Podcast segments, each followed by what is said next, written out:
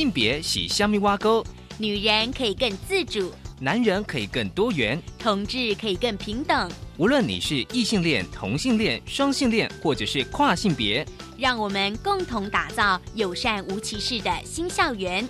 最没有尺度的声音，就在性别教育 Easy Go。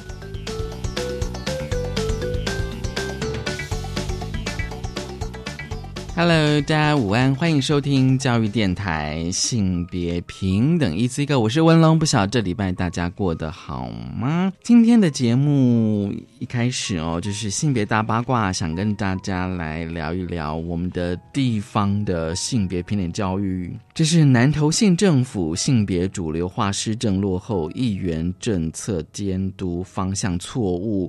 这是在南投的彩票性别权益推动联盟，他们在嗯日前举办了一个记者会哦，因为其实就是有时候我们的民意代表对于性别平等教育并不是很了解，就会有一些的令人惊讶的说法。好，我们稍后来聊这个新闻。今天的性别慢慢聊，想跟大家聊的是一本书，书名很有趣，《私密处的奇幻旅程》。打破所有女孩对身体的错误迷思。很高兴我们邀请到了这本书的出版编辑曾莹慈以及翻译林一帆来跟我们聊对于那个私密处跟性教育。好，我们先进行性别大八卦。性别大。今天的性别大八卦，想跟大家聊，就是在南投县政府的关于性平教育的议题。这是由彩票性别权益推动联盟日前他们在六月十四号的记者会的新闻稿。好。先跟大家讲一下这个脉络。其实，在一百零六年，南投县政府的教育处呢，举办了性别平等影展，提供老师加强专业训练。其实这个其实是非常好的，关于性平的一些影展。但是呢，引起了地方家长团体的攻击。其实我现在有观察到，只要有关于性平的一些活动，就是有一些家长团体会出来抗议，这样子哦。县长就说：“哦，说出了，当然一定是有一些呃，比如说地方家长团体的质疑，还有一些议员的质询。县长南投县长就说，在一百零六年，就说同性恋预防胜于治疗。南投的同性恋案例越来越少的话，这当然就是我们有点出乎意料之外。就地方首长怎么会讲出这样子话呢？哦，同性恋并不是疾病啊，为什么说出预防胜于治疗呢？那议员哦，但也是南投县的地方议员，说出了性平。”教育就维持两性教育就好，不应该加入同志教育。要教育局好好监督老师们的教学内容。其实，如果你熟悉了性别平等教育法的话，其实我们现在的讲的性别平等教育，并不只是两性教育，当然还包括了性教育。同志教育以及情感教育以及性别教育已经是性别了哦，并不是两性。另外呢，在一百零七年的五月呢，南投县政府的教育处长误用同性命有期的概念，说出呢会好好研究并处理青少年性别认同的议题。其实哦，那个同性命友情，我们之前的节目已经非常非常多的一些讨论哦。这是呢，哦，人际心理早期人际心理分析的学家苏立文的概念。但是呢，它的概念是指的说，同性恋有论述已经造成了社会污名，并歧视青少年同志身心灵的状态。所以呢，哦，当然就是这些哦，彩票盟哦，就是彩票性别权益推动联盟，他们认为说，这些议员提出哦，要这个教育处在十二年国教中去除性教育哦，不可以教育学生正向的面对生理上的情欲问题。也不可以教育认识多元性别族群等等的要求。其实呢，这明显已经违反了性别偏点教育法施行细则第十三条以及第十四条规定。是三十四条规定是什么？其实大家可以 Google。其实这个其实在那个我们的全国法规资料库都有。其实有时候你你拿起来看一看，就知道说，其实有很多的行政单位都有违法的疑虑。所以呢，彩票性别权益推动联盟，他们就是有几点诉求。他们认为哦，就是要求县政府，但是南投县政府的一二级主管以及民代每年都要接受性别平等意识的培训及性别名词的认识，也就是说，必须要接受性别平等教育的课程。第二个要求县政府落实了《儿童权利公约》的第二十九条、性别平等教育法以及性别平等教育法的施行细则的相关规定，应该在十二年国民教育中实施性平教育。涵盖情感教育、性教育以及同志教育，这个其实已经说了非常非常多次了哦。所以有时候，我觉得有时候你关注一下这个我们的地方政府的一些会议的那个议会里面的一些关于性平教育的资讯，你就会发现有很多的让你觉得很惊讶的地方，就是说我们的地方政府跟地方议会怎么可以不能遵守性别平等教育法呢？好，这是今天开始跟大家分享的性别大八卦。稍回来，性别慢慢聊。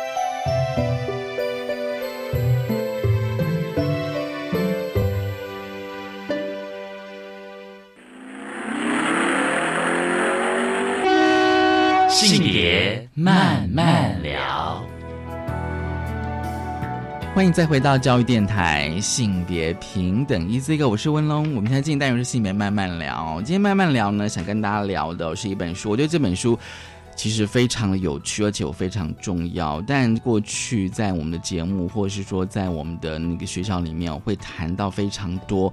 性教育的议题，或者是性的议题哦，但是我们有时候会觉得说，哎，是不是我们在我们的正式课程里面，还是有一些非常不足的地方？所以今天我想说，跟大家来分享这本书，书名内容是《私密处的奇幻旅程》。它有个小标哦，小标是打破所有女孩对身体的错误迷思。我觉得这本书真的其实是非常有趣，而且它因为过去我们谈性教育都比较会偏向在。啊，社会文化的层次，而且这本书呢，它除了谈社会之外，其实我觉得更重要是谈了非常多的医学上的概念，所以很高兴我们邀请到了这本书，诚心出版社的编辑曾英慈，英慈你好，主持人你好，各位请听众朋友大家好。嗯，还有就是翻译林一凡，一凡你好，主持人好，各位听众朋友大家好。我想我们先来谈这本书大致的内容好了哦，就是说不管就是听众朋友你们看过了没有，就是说我想先请一凡来谈一下，就是说这本书大概内容是在讲什么呢？是，那这两这本书的作者是两位挪威的医学生，那他们当初在挪威布洛格开了一个专栏，主要是回答大家的一些对于女女性方面的疑难杂症。那他们在回答这些网友的问题当中，发现其实很多人对于一些观念是不正确的，还有一些旧有的迷思。对，那他所以于是他就是整理这些问题，然后出版，然后希望就是能让更多人知道，然后正确的观念是什么。我觉得这本书哦，因为我自己通通常喜欢看这个第一次，就是我开始翻这本书，我通常就会先看目次，因为目次的那个那个那个内容，大概就是这本书整本书的一些概要。我发现真的哇，涵盖了非常多的面相，这样子哦。嗯，虽然它比较是着重在女孩子的方面，那我还是要先问一下那个淫词好了，就是说。出版社翻译这本书应该会有些想法吧，而且是跟性有关的书。是，嗯哼，嗯，我们在制作这一本书的过程中，我们其实一直在讨论到说，就是像我们现在有许多的跟性别有关的议题，例如说。嗯，像最近很夯的 Me Too 的议题，对，以及就是各种性暴力的议题，那就其实都一直在一再显示我们的女性意识已经开始抬头。但是在女性意识抬头的同时，我们女生是不是已经够了解自己？无论是在就是呃性方面，或者是说对于自己的嗯医学上。的一些知识是否已经充足了？那这是我们第一个希望可以推广的面向。另外就是在性教育以及就是呃这些私密处的教育部分呢，其实大部分还是现在餐桌上面可能会比较避讳的话题。哦，对对对，所以我们会希望说，嗯，如果无法透过父母就是这么直接的去教育，或者是说呃学校老师之外，是不是应该要有第三个管管道告诉我们的，就是我们的后后辈。对，就是关于这些方面的知识，然后也希望说，因为这本这本书的出版，可以让更多的家长以及老师，甚至是学生自己本身，愿意在餐桌上跟自己的家人啊，就是谈论这些话题。其实，因此我觉得你提到一个重点哦，当然也就是很多的老师都会有一些反应，就是说，如果他真的在学校里面上性教育，我发现就是说，当小朋友或者是。其实，即便是你成年好了，就是说，当你有一些性的一些疑问的时候，我觉得好像都不太会跟爸妈没错谈，或者说有些疑问这样子哦。那有时候我们都想说，那到底父母跟小孩子为什么好像比较不能够谈性这件事情这样？然后有疑问的话，可能第一个人就是上网嘛。是。那不然的话，就是说你可能在学校里面遇到真的比较友善的老师，你可以去发问。去寻求协助，这样，因为我觉得，我相信大家对性一定充满了非常多的疑问，这样子，所以这本书其实涵盖的面向真的非常多。不过今天我想说，我们挑几个重点来谈哦。第一个是处女膜的迷思。好的，你知道吗？对，两位，像我自己在在读这本书的时候，因为他一开始是谈那个生殖器官哦，所以谈都是女性的生殖器官，然后我就开始回想以前的以前的健康教育，就我那个年代还是健康的教育的时候，发现其实老师是有上的，但是都是很简单的带过。是，对，哦，那比如说谈到处女膜的意思，当然就是说大家对这个迷思哦，我相信即便到现在这个时代，应该还是有好多好多的一些说法跟迷思。好吧，两位来跟我们分享吧，这。跟我们聊，嗯，我们最想要先破除大家的迷思是，其实处女膜呢，它并不是一层像保鲜膜一样的构造，错，对，大家都会认为说处女膜是不是像保鲜膜一样，就是一戳就破掉，但事实上它并不是，这是最普遍的，就是误解跟迷思这样子。其实处女膜它应该是一个呃紧贴着我们的阴道壁的一个环状。薄膜才对，然后它会在成长的过程中，就是从它的开口变得比较宽，然后它的内衬可能会比较窄，所以才会产生就是呃比较狭长的感觉。但事实上它并不是一层薄膜，如果它是一层像保鲜膜一样的薄膜覆盖在我们的阴道的话，那女孩子的经血其实是没有办法出来的，那这样会形成这样就会形成一个很大的问题。嗯，其实我之前有去问过一些女性的朋友，她也是这样解释，然后她也跟我讲说，你可以想看看嘛，如果说今天真的是一层薄膜的话，那怎么小便？对，他说最简单，他要怎么小便？对，可是我就不知道说为什么大家会有那个薄膜的概念，对，你知道吗？我有时候都会觉得很好奇，那个迷思到底怎么来的？我不知道。嗯，一凡，你自己在翻译这本书的时候的那个想法是？啊，我觉得大家可能对于认为它是。像保鲜膜一样的概念，我觉得像是可能就是从处女膜这个“膜”这个字，就是来。可是，在英文的话是什么字呢？英文的它的字有点不太一样，不太一样，这样子，所以。对，然后我就想说，也许就是说，在中文的翻译哦，我们可能就把它翻成“膜”这个字，所以可能就会想象它就是一层的薄膜这样子。嗯，关于这一点，我觉得有可能是因为我们在初次性行为的时候，可能会有流血的这一个反应，所以大家可能会认为说，哦，处女膜，处女膜，那可能是我今天破坏了它这一层膜之后，我流血了，所以所以有这个个这个概念在这边。嗯嗯嗯，但是我看书上解释说，那个会流血，也许是因为就是说性行为方式过于激烈，或者说可能它会产生一些，对对，是有这种可能。对，其实它跟。处女膜比较没有什么关系，这样。而且处女膜本身是一个有点像是 O 型的构造，然后它可能就是它有有一点弹性，你就想象是一条橡皮筋，然后当你有其他的外力进去的时候，这条有弹性的橡皮筋它会被撑开，那它进进就是超过它的弹性限度的时候，它会应声断裂这种感觉。所以事实上，它在第一次。进行性行为的时候会出血，但有可能是因为它这一层构造受伤的关系，所以它会流出血液来。然后甚至说，嗯，我们很多人都会认为说啊，第一次进行性行为是不是就因为处女膜的关系所以出血呢？但事实上，以数据来显示说，其实真正会流血的女生，她只有占百分之七十，哎，百分之五十到七十左右。对，并不是所有人都会在初次性行为的时候流血。嗯嗯嗯，对。但是这样子的迷失的说法，我觉得影响好多。我觉得第一个是影响很多的女生，是是。然后，但也影响了很多的男生的概念，觉得说好像，尤其是在那种情侣的关系的交往当中，我觉得说好像你就必须要有一个处女之身这样子，好像就第一次这样子。然后有时候我听到这样的说法之后，就会觉得，嗯，第一个我都通常都会怀疑说这个想法是怎么来的哦。然后说为什么这。这些想法都会这么的稳固，都会这么的稳固，你知道吗？其实这是从我们就是古代一些观念就一直开一开始流传到现在。例如说，像我们知道以前就是可能我们传统里面，只要是男女生结婚之后，在他们进行的洞房花烛夜之后呢，男方会把。沾有那一块写的布，白布挂在他们家的外面，去宣誓说：“我今天娶的这个女人，她是几清白之身。”那一直延续到今天，可能会有很多人说：“我今天要结婚了，我要去做就是处女膜重建手术，来就是对我的夫家负责。”但事实上，我觉得这应该是要被破除的概念。而且，其实事实上，人们在成长的过程中，处女膜是一个非常脆弱的构造，所以它可能会经由，例如说骑脚踏车或是一些运动伤害，所以可能就会受到。就是破坏，所以并不能把处女膜跟贞洁画上等号，这是我们必须要去破除的迷思。嗯，对。当然，我也希望说，在学校里面的性教育哦，我觉得这个部分其实真的还蛮重要的。真的哦。其实，在书里面哦，他有提到，就是说你没有办法从女性的两腿之间看出她是不是有无性经验哦。那处女膜也不是为了保护那些没有性经验的人，或者是发生过性行为的人，还是处女的人。那就是像跟身体的其他部位一样哦。那当然说处女膜的外观不同，也是因人而异这样子。而且你知道吗？他有提到，就是说处女膜的整形术，这个其实我之前真的在有些广告是有看到。我让我看到的时候，其实还真的还蛮惊讶的，还蛮惊讶的。可是可是可是，就是有人会相信可以啊。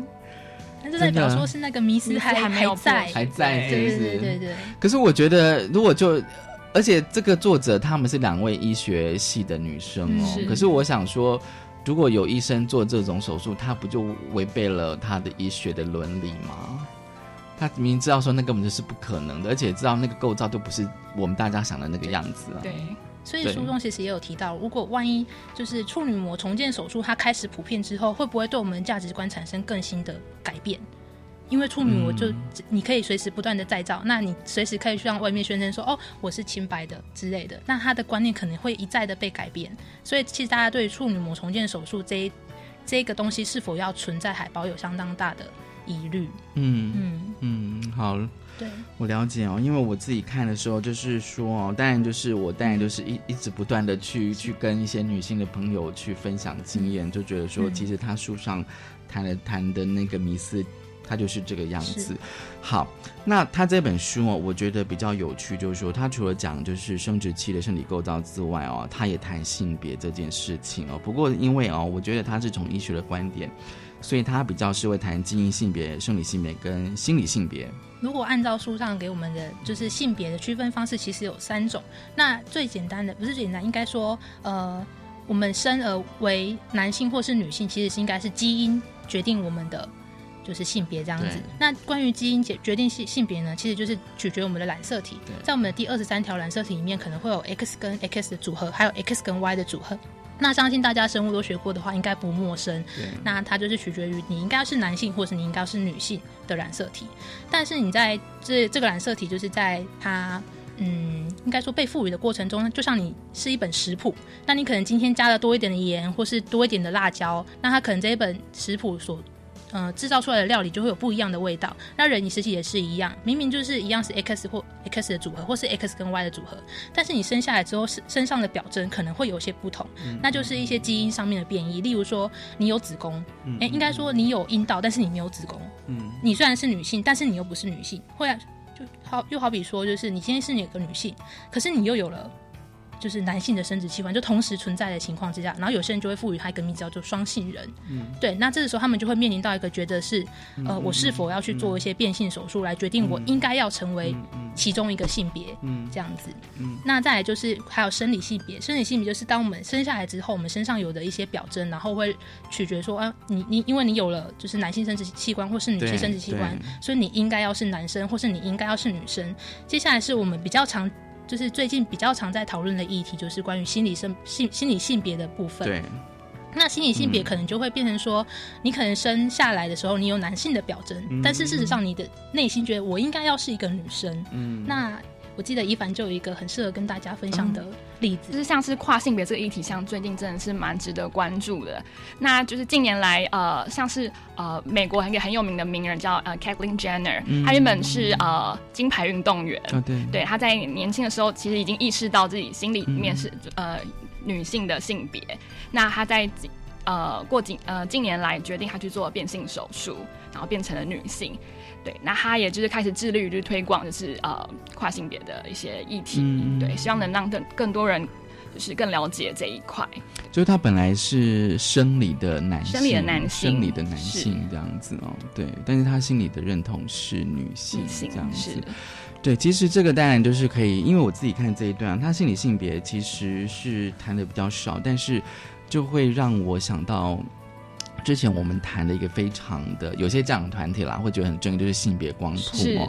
可是那性别光谱其实它是很简单的、很简单的概念，就是说，那个我们的生理性别跟我们的性别特质并不是一对一的，是。它不是一对，就是说，比如说我今天是男生，生理的男性，可是我不一定我的特质一定是全面的很阳刚这样子哦，就是说人的特质应该是多多面性的，是是这是非常的简单的说法，但有些有些人会觉得说那个性别光谱还太简单，对对，还太简单这样子。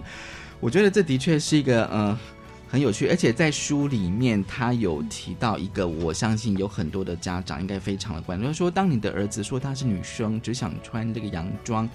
的时候呢，比起火车组合与足球，更喜欢姐姐的芭比的收藏。哦，他举了这个例子，就是说，也许可能有一些小男孩，他小小学的时候，他其实并不喜欢那种，比如说可能机器人或者火车，但是他喜欢的是芭比娃娃。是对这个的话，当然又是另外一个意的延伸，但是我相信作者用这个例子来讲说，其实有时候我们的生理性别跟心理性别，它不一定是怎么讲，应该讲说是线性发展的啦，是是一对一的关系。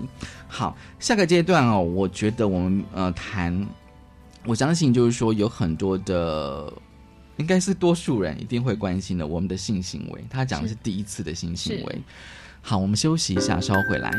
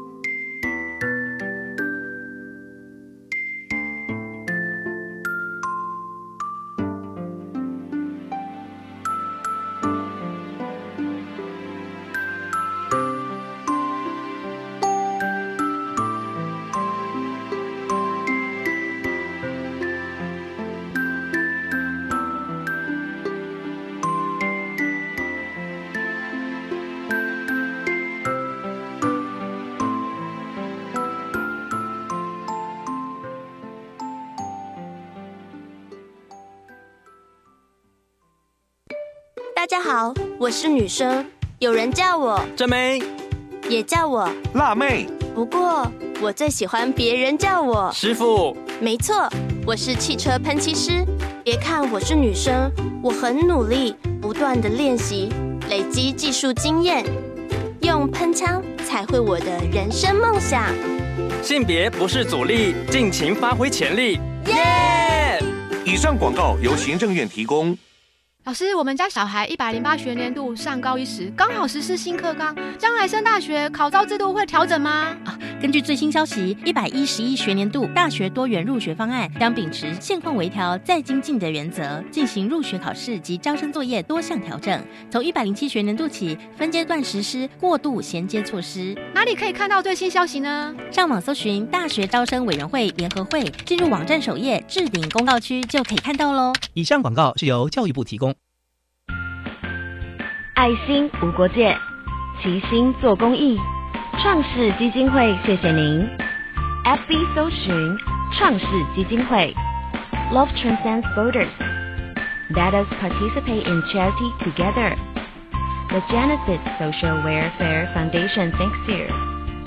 Find us on Facebook at genefis dot org dot tw.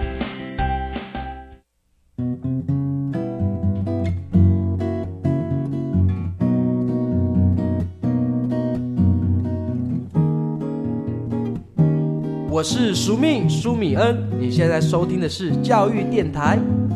Open your mind，就爱教育电台。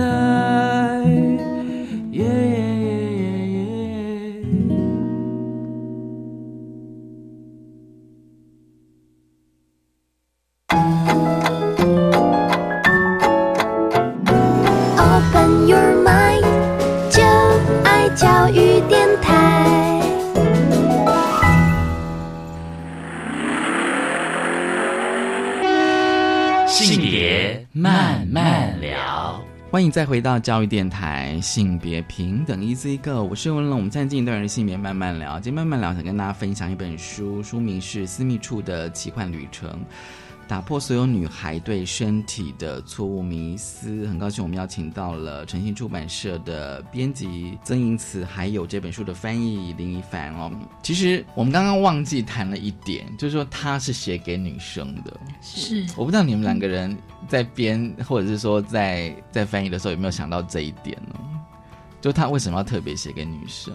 其实应该说，呃，虽然他是只说要写给女生的。一本就是破除迷思的书，但实际上呢，它是以女生为对象之外，其实还包含了嗯，应该要去了解她的所有人才对。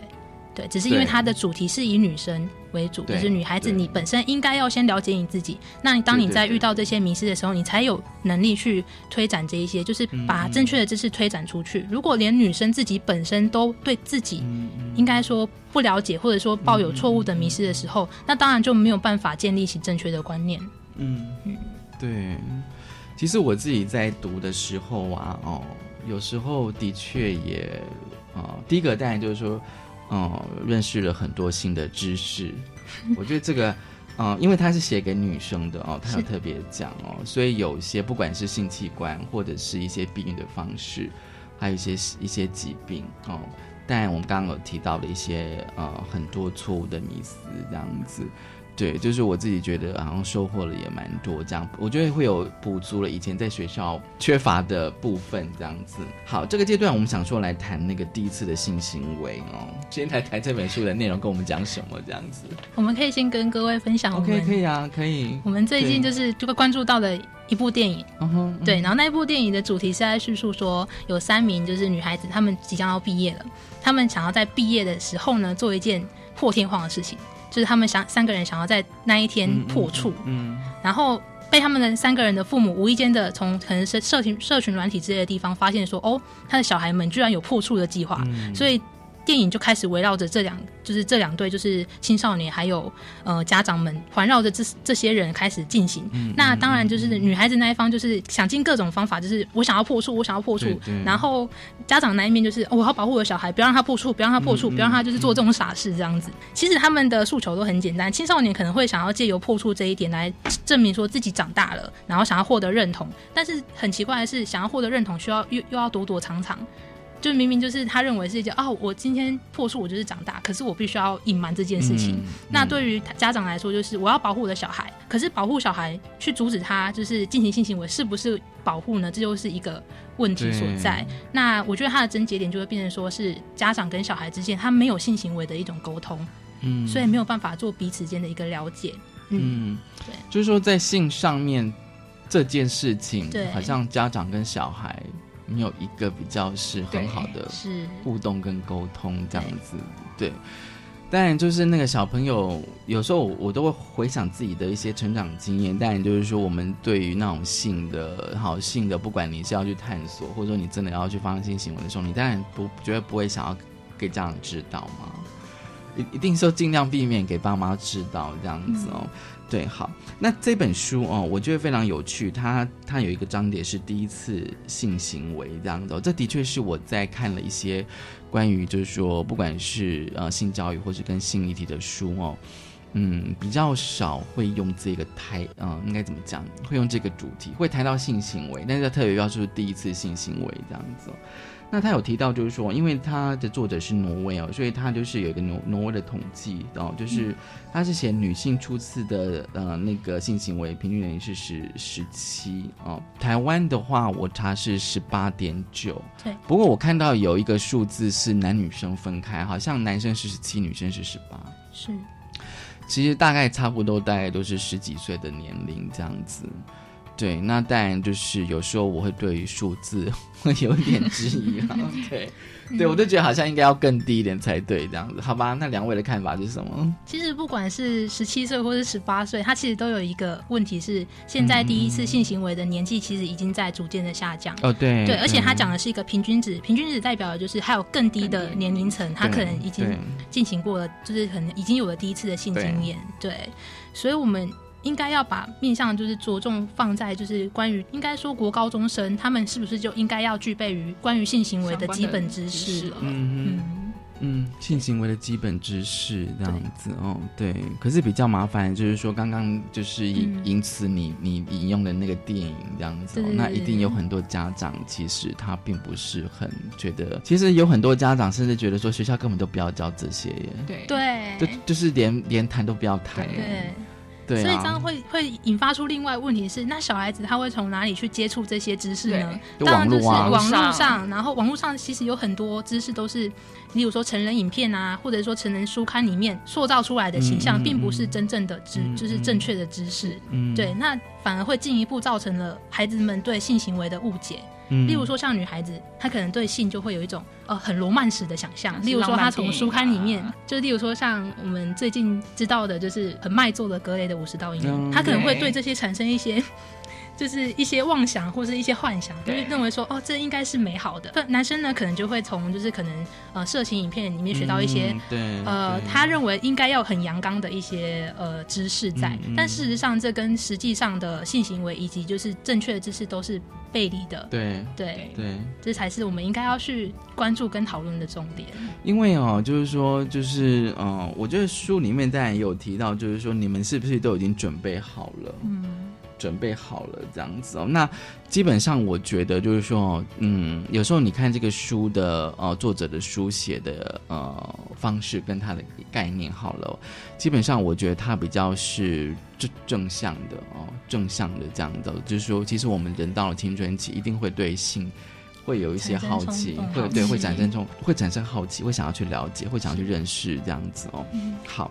可是呢，就像刚刚我们谈的，就是说，就是说，可能有些家长他觉得说比较不适合这样子哦，所以有时候我们在学校里面的一些性教育就会有一些拉扯啦，就觉得说你只能够教到哪里，或者说你干脆都不要教，因为你一旦教的话，就会可能是变相的去鼓励学生去发生性行为这样子。对，那这本书其实有时候我觉得他写的还蛮直白，他写的好直白哦，真的。应该要应该说，如果这个时候还隐晦的话，或者是说还拐弯抹角的话，那其实根本就是模糊焦点啊。正确的观念。对，所以这时候反而应该要直白一点，比较容易把他中心的意思传达给他的读者。嗯嗯。甚至呃，我我发现这本书哦，它会有一些插图。是是。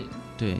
这个插图，我觉得，嗯，我自己啦，就是我自己读的时候，当然是也会有帮助了解。是，对，因为我自己在读的时候哦，就觉得说，会不会是因为它是北欧？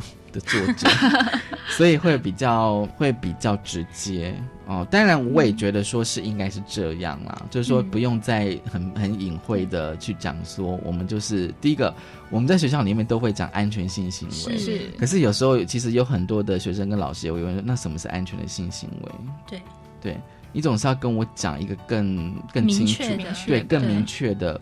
更清楚的解释哦，不管你要用文字，或者说像现在很流行的懒人包也好，用用用几张图跟我讲什么是 安全的性行为，这样子好像会比较清楚。这边可以跟主持人分享一个，就是出版过程的小意识，这样。哦好。就其实总编辑曾经跟我分享过，当他在选择这一本书对。作为出版的题材的时候，对，其实这两名医学生就是当就是作者妮娜跟艾伦，他们其实在挪威刚出版的时候，他们完全没有想象说为这一本书可以在挪威热卖，嗯嗯，你应该会觉得。很好奇吧？就是明明是一个很性观念开放的，这可能是西方世界，我们都觉得已经很开放了。但为什么还是会就是引起一股就是热潮跟热卖？而且购买的族群大部分是学生的家长啊，就是大家都很意外，哎，怎么会是家长去买了这本书？后来他们有说，因为他们认为这本书就是他很明白的讲出来了，就可能大家还是会。嗯，比较偏向，就算是呃性观念开放的国家，可能在教育方面还是会比较拐弯抹角，或者说太过于学术一点。那这本书它的好处是，呃，它很明确的告诉你，就是这些知识，他没有再经过一些拐弯抹角的一些就是修饰啊，或者是说应该说比喻或是隐晦，就是影影影射之类的。然后再加上他的，他还有一些还有一些图片。对，所以可能家长就会说，哦，他已经把我想说的都说完了。他在教育的方面，或者说他自己在吸收知识的方面，也会比较就是清楚明白。而且哦，他就是说，除了讲那个性行为之外，他有谈到那个欲望，是欲望这件事情。我觉得有时候就是说，我们在呃性或是性教育这件事情，看你到底要谈哪些面向，然后到底要谈的多深这样子。那他有谈到欲望这样子，哦，但然后他他会提到，就是说对男生跟女生的那个欲望其实是不太一样的。是普遍认识认为，就是呃男生有欲望只是一种阳刚的展现。对。那相反的，认为女生只要有欲望的话，可能认为她就是一个就可能有点水性杨花的感觉，比较放荡。对，比较放荡一点。那其实事实上，欲望这种东西，就是就像好比我们的食欲一样，只是就是每个人都会有的东西。你你们自己观察。他说：“为什么会对于男生跟女生的那个标准会不一样？就同样都是有欲望啊。嗯嗯，对，可能是也跟女性意识有一些关系吧。就是从古至今，女孩子的一些可能自己本身的强烈的欲求都会被就是比较保守化的，就是锁起来了。对，所以等到我们这个年代的时候，就可能会认为说，哦，那女孩子有了。”性欲可能她就是呃，这个人可能就是比较呃淫乱啊之类的形象。那男孩子可能就是比较阳刚，那就可能跟我们所刚刚前面所说的一些性别的区分上面有关系。所以我觉得这是应该，这是我们应该要去打破的一些观念跟迷思。应该说性欲是人人都要有的，那为什么要在要把这些呃，例如说像淫秽啊，或者是阳刚这些词套用在我们不同的性欲的？就是想象上面。对，而且我觉得有时候会有双重标准啦，因为其实有时候我听到一些女性的朋友讲说，就是说如果她的包包里面放了保险套啊，然后她的男朋友都会觉得说，第一个你为什么会放这个东西？她自己的想法说，她只是为了要以防万一而已。对她觉得说很多事情是可能她就像她这本书讲说，当你准备好了，对那个准备好，我觉得就是除了心理上之外。然后他觉得说放个保险套也让我觉得说，万一如果哪一天真的发生了的话，我们至少有一个比较有一个防护措施这样子。对他的想法就是这么简单。可是他的他的男朋友可能会觉得说，你是不是就很容易就跟人家很容易上床啊之类的？可他的想法并不是这样。对对对，就说这个好像认知就会有一些差异。可是我觉得这也是会不会有点就是反映到说我们在性教育这个方面好像就是有点薄弱，薄弱薄弱跟缺乏。对对，而且有时候女孩子戴着保险套不代表她就是性欲的象征啊，它其实是一个是这是一个保护自己的动作。对，没有错。因为在就是性行为的过程中。保险套是一个非常必要的避孕措施也好，或者是说保护自己身体的机制也好。那如果今天真的要进行一个性行为，如果都仰赖就是男方去准备保险套，或者说你被那个固有思维给束缚住，认为说女孩子就不应该去戴这个的话，那其实反而是让自己暴露在风险里面。其实他就是在书里面，当然就是呃性行为之后，他会有延伸到呃避孕啦，对避孕这个议题哦。那当然在我们学校里面，可能还是以保险套为主哦。但是保险套基本上它是男性，对哦，虽然有女用的保险套这样子哦，那书里面有提到非常多避孕的方法，太多太多了，对。对，真的。太多，我不知道你们自己觉，因为我自己读的时候就觉得哦，这个对我来讲真的还真的有点遥远这样子。嗯，关于避孕方式的话，其实保险套就是应该说男目前全世界男性可以使用保的避孕方式只有保险套一途。所以很多人就会觉得说，女孩子好吃亏哦，我要去吃什么避孕药啊，然后会不会伤身啊，然后戴避孕环啊，都是伤害自己这样。可是必须要建立一个正确的观念是，除了保险套之外，保险套它其实除了避孕以外，它还要杜绝就是性传染，对性疾病还有性传染。那女孩子的部分呢，就是呃可能会经由跟医师沟通的过程然后，去选择一个就是适合自己的避孕方式。对，像比如说呃有些人可能会透过荷尔蒙避孕，或者是黄体避孕。对，那就会针对不同的女孩子，例如说，她今天是一个比较容易经痛，然后出血量大的女生，她可能就比较适合嗯荷尔蒙避孕法，对，然后去抑制她的出血跟痛疼痛。我觉得这个作者哦，两位作者还蛮贴心的。他有就是说，他说如果今天我想要对其他人隐藏我的避孕方法，对他有一些一些那种有点像那种怎么讲，像呃小小的提醒。嗯，对，他说如果你担心哦，就是说你的伴侣或家人哦，就是隐瞒你在避孕时时时期的话，他说不不妨就是利用不会改变月经规律的方法。然后我就想说，哎，对，会不会就是因为你今天如果采取某一种。避孕的方式，你的月月经就会改变，甚至其实。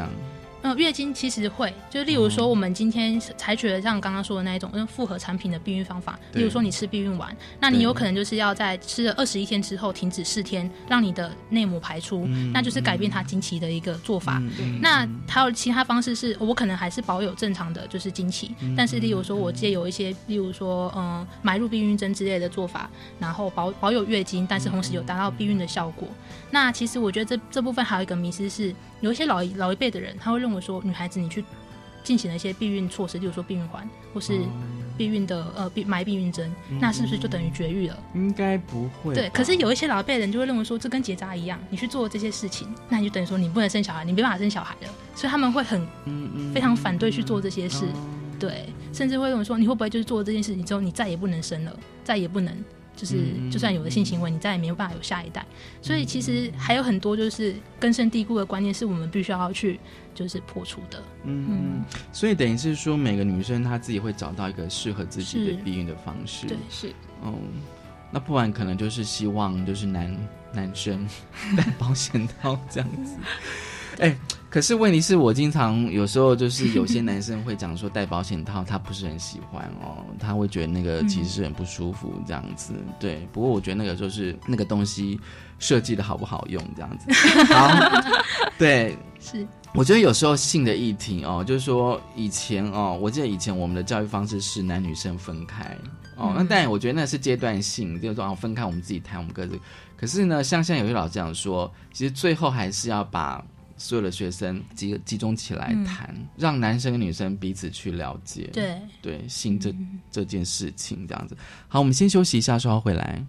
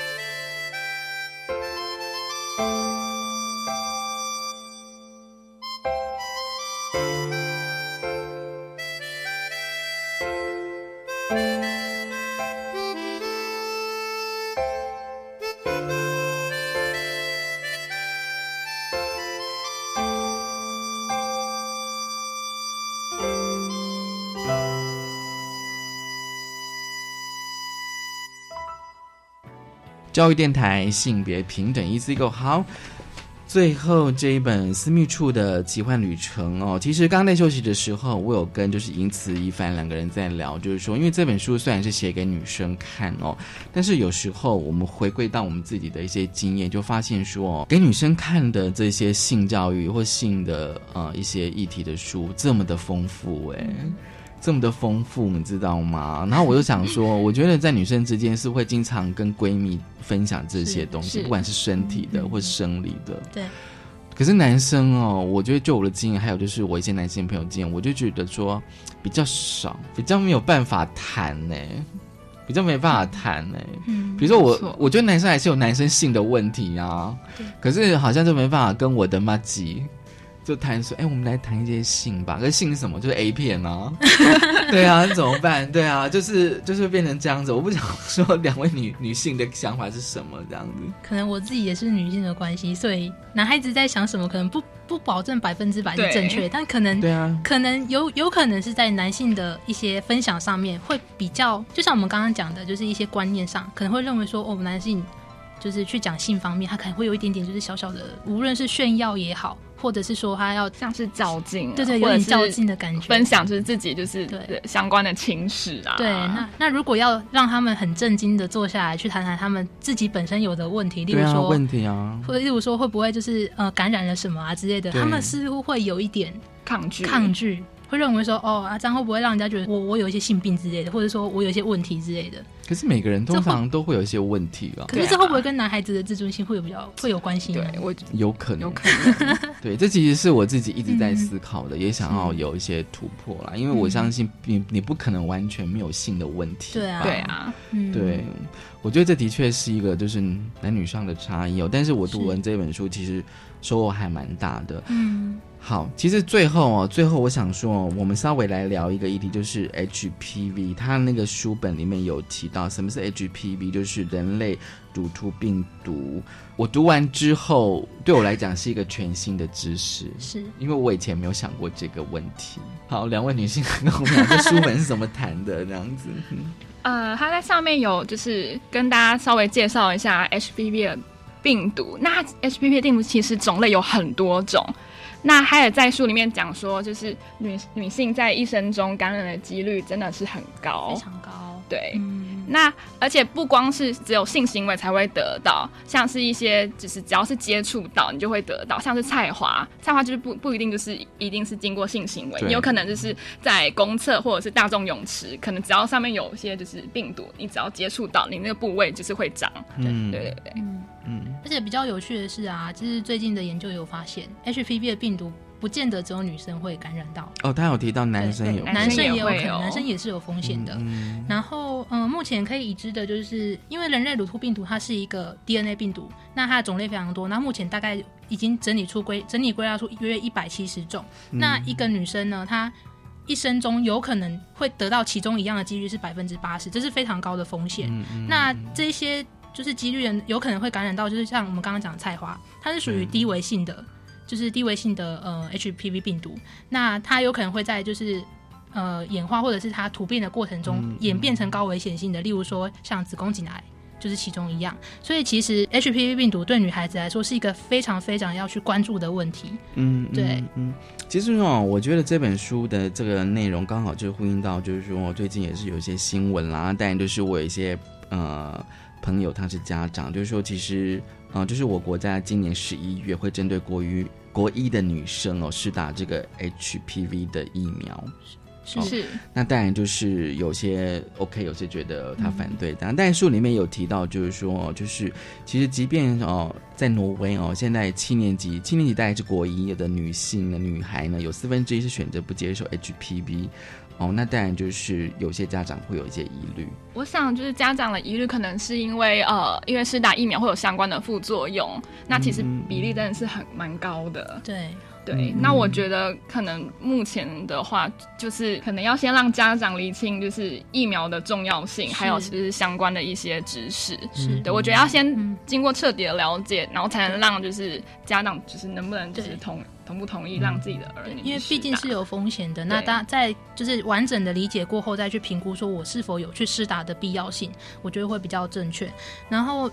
在于疫苗的部分，会说就是现在降低了它施打年龄层，是因为呃，通常呢，在还没有性行为的女性去施打疫苗部分，她可以呃未来呃得到防疫，对得到防疫的几率是大概会到九成左右。但是，一旦她开始了性行为，以及她可能超过二十岁以上之后呢，她那个防疫行为可能会降到五成甚至六成而已。所以大家才会比较鼓励说，哦，如果你就是还没有性行为，或者说你还年纪也比较小的话，先去施打，让你的身体产生抗体的话，会比较适当这样子。嗯，其实这本书的涵盖的层面真的实在是太多太多太多了哦。对，嗯，然后呢，其实我们通常没办法在短时间之内好好的聊，我觉得真的是太丰富了哦。尤其是大家在私密处的疾病，就列了一堆有可能的疾病，但是只只是可能。那当然他有提到，就是我们刚刚讲的避孕的方式哦。是。也提到非常多非常多的不同的避孕的方式，对我觉得读完之后，虽然我不是女生，我觉得好像 好像真是上了一堂很充实的性教育的课程。不过它基本上是用医学的观点，我相信不同领域的人读起来应该会有不同的感受。不过今天还是要谢谢两位来跟我们分享这一本书，就是私密处的奇幻女子。哎，我可以问一下，这个书名就是本来它的它的书名。本来的话，就是它，它其实是呃私密处的奇迹，就是私密处的对，因为其实私密处会带给我们很多种体验，还有就是经验啊，甚至是一些你意想不到的结果之类的，所以它把它取取名叫做“一”，就是私密处的奇迹。那我们会把它取名叫做“私密处的奇幻旅程”，是因为我们认为说，私密处虽然是一个器官，但是它适合去探索。对，对，我们可以去探索它，就像一个就是我们从来未知的旅程一样。对，那经过这一次的探索，它可以让女性更了解自己之外呢，更能把这些知识就是推己及人这样子。嗯嗯嗯。好，私密处的奇幻旅程，今天我们真的很高兴，就是嗯，银慈还有一凡来跟我们分享，打破所有女孩对身体的错误迷思。谢谢两位，谢谢，谢谢大家收听今天的性别平等一字一个，拜拜。